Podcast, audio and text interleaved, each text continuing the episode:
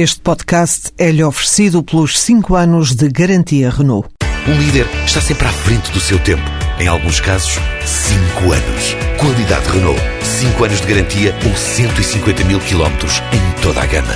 Hoje o mínimo que se pode dizer é que estamos numa situação de grande indefinição e grande incerteza.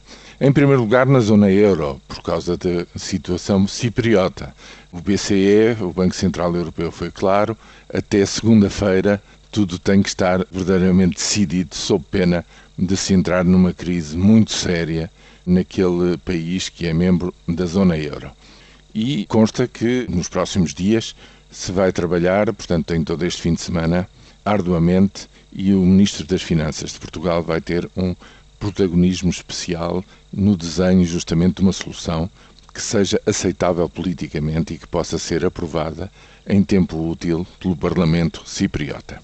Este é o cenário a nível da zona euro. Em Portugal surge a notícia de que o Partido Socialista decidiu apresentar uma moção de censura ao governo e é um momento de indecisão não porque o Parlamento a venha a aprovar, porque a maioria existe, mantém-se coesa e vai chumbar seguramente também esta iniciativa política.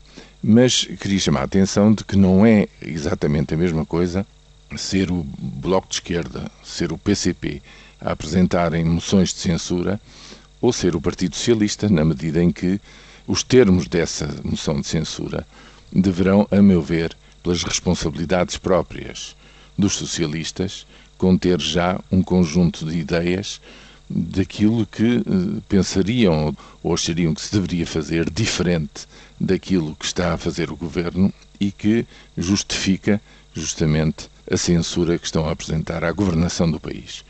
Ou seja, provavelmente não é o desencadear para já, imediatamente, de uma crise política em Portugal, mas se aliarmos a isto as notícias que também saíram hoje nos jornais, enfim, baseados em um bocadinho no diz que disse, mas que o Tribunal Constitucional poderá estar em vias de chumbar várias disposições orçamentais deste Orçamento de 2013, então estamos numa situação, efetivamente, de grande incerteza quanto ao futuro próximo em Portugal e na zona euro.